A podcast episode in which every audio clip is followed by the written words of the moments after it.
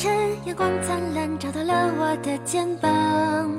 窗外的小麻雀正在叽叽喳喳叫。关上了闹钟，我伸一个懒腰。我要对全世界说一声早上好。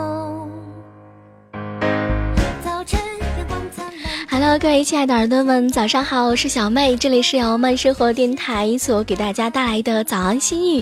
此时此刻和你道一声早上好。今天和大家分享一个心情。前两天呢，一个朋友告诉我说他心情不好。原来啊，他一直相处很好的朋友，突然之间就伤害了他；一直信任的朋友，突然之间就欺骗了他。然后他特别的伤心和难过，觉得无法理解。其实有些时候呢，我们想一想看一看，计较的太多就成为了一种羁绊，迷失的太久便成为了一种痛苦，而过多的去在乎会减少人生的乐趣。不妨看淡一切吧，你就会多了生命的释然。即使生活有一千个理由让你哭，你也要找到一个理由让自己笑，因为这就是人生。今天你微笑了吗？早晨阳光灿烂，照到了我的肩膀。